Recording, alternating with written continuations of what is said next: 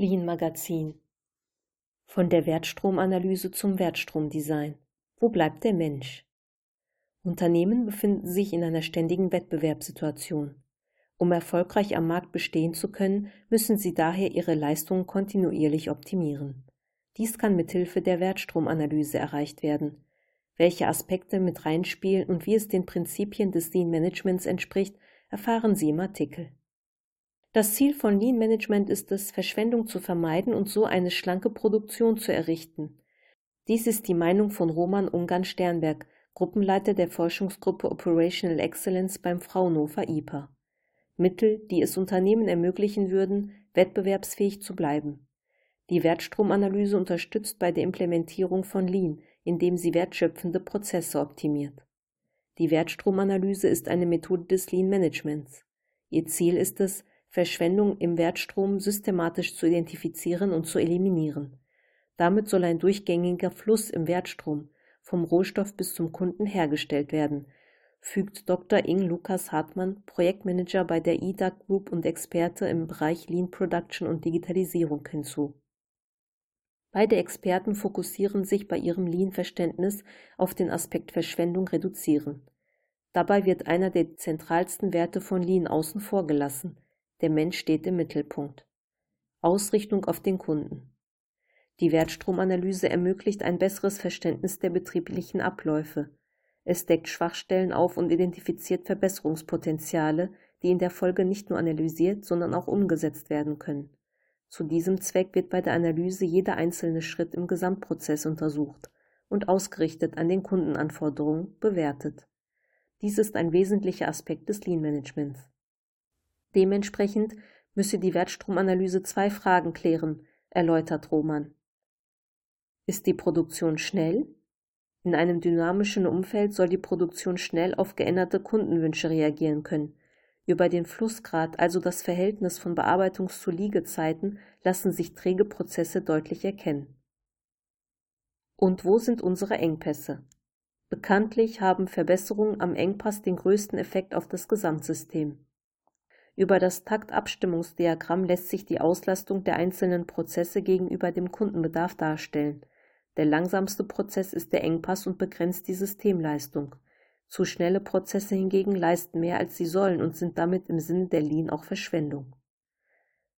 Analoge Kommunikationsplattform Durch die Analyse wird nicht nur Transparenz auf die Prozesse in der Produktion geschafft, es wird auch zum zentralen Kommunikationswerkzeug für Veränderungen in Richtung Operational Excellence, erläutert Roman.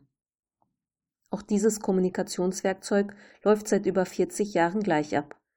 Sie lässt sich vor Ort leicht mit Klemmbrett, Bleistift und Stoppuhr durchführen. Das Ergebnis ist eine umfangreiche Darstellung des Wertstroms auf einem Blatt. Diese Einfachheit ist eine große Stärke. Doch gerade in dynamischen mehrstufigen Produktionen ist nicht nur der aktuelle Zustand, sondern auch die Veränderung der Produktion von großer Bedeutung. Hier erweitern wir die Wertstromanalyse um digitale Werkzeuge für Oper Operational Excellence, erklärt der Gruppenleiter.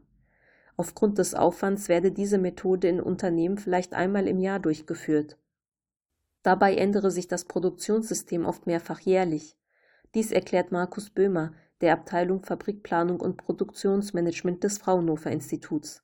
Dementsprechend eigne sich auch bei der Wertstromanalyse die Wandlung in Richtung Industrie 4.0, um diese Methode mit deutlich geringerem Aufwand durchzuführen.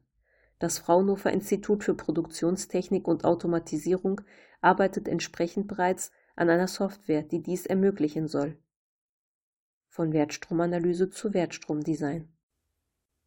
Während die Wertstromanalyse eine Momentaufnahme, einen Ist-Zustand der Informationsflüsse und Produktionsprozesse liefert, bietet das Wertstromdesign einen Soll- bzw. Zielzustand.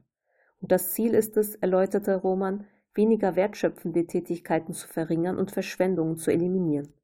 Damit wird nicht nur der Wertstrom optimiert, sondern auch die Durchlaufzeit verbessert. Und dies wurde innerhalb einer Diplomarbeit zur Wertstrommethode von Hans-Werner Fuchs auch bewiesen.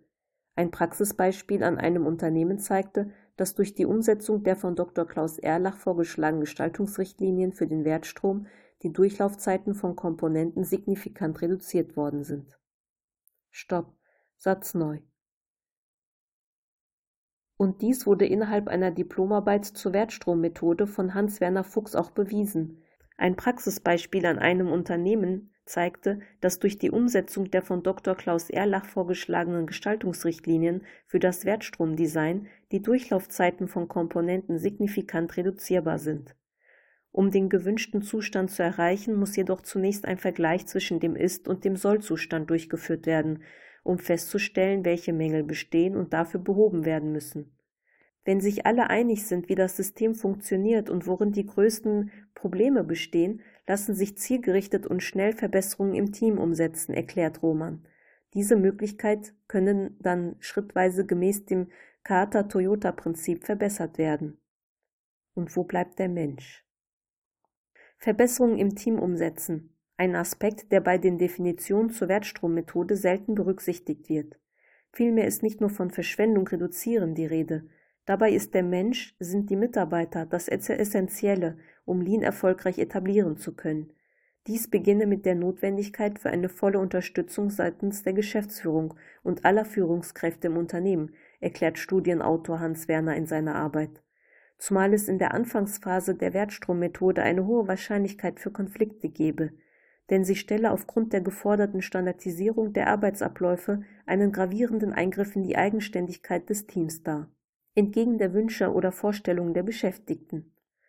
Deshalb empfiehlt er in seiner Schlussfolgerung, bei der Einführung der Wertstrommethode wesentliche Elemente gemeinsam mit MitarbeiterInnen, Betriebsräten und Führungskräften zu erarbeiten. So werde sichergestellt, dass alle Beteiligten gleichermaßen an der Veränderung beteiligt und darauf vorbereitet sind. Die Zufriedenheit der Mitarbeiter ist eine wichtige Voraussetzung für ein erfolgreiches, schlankes Unternehmen.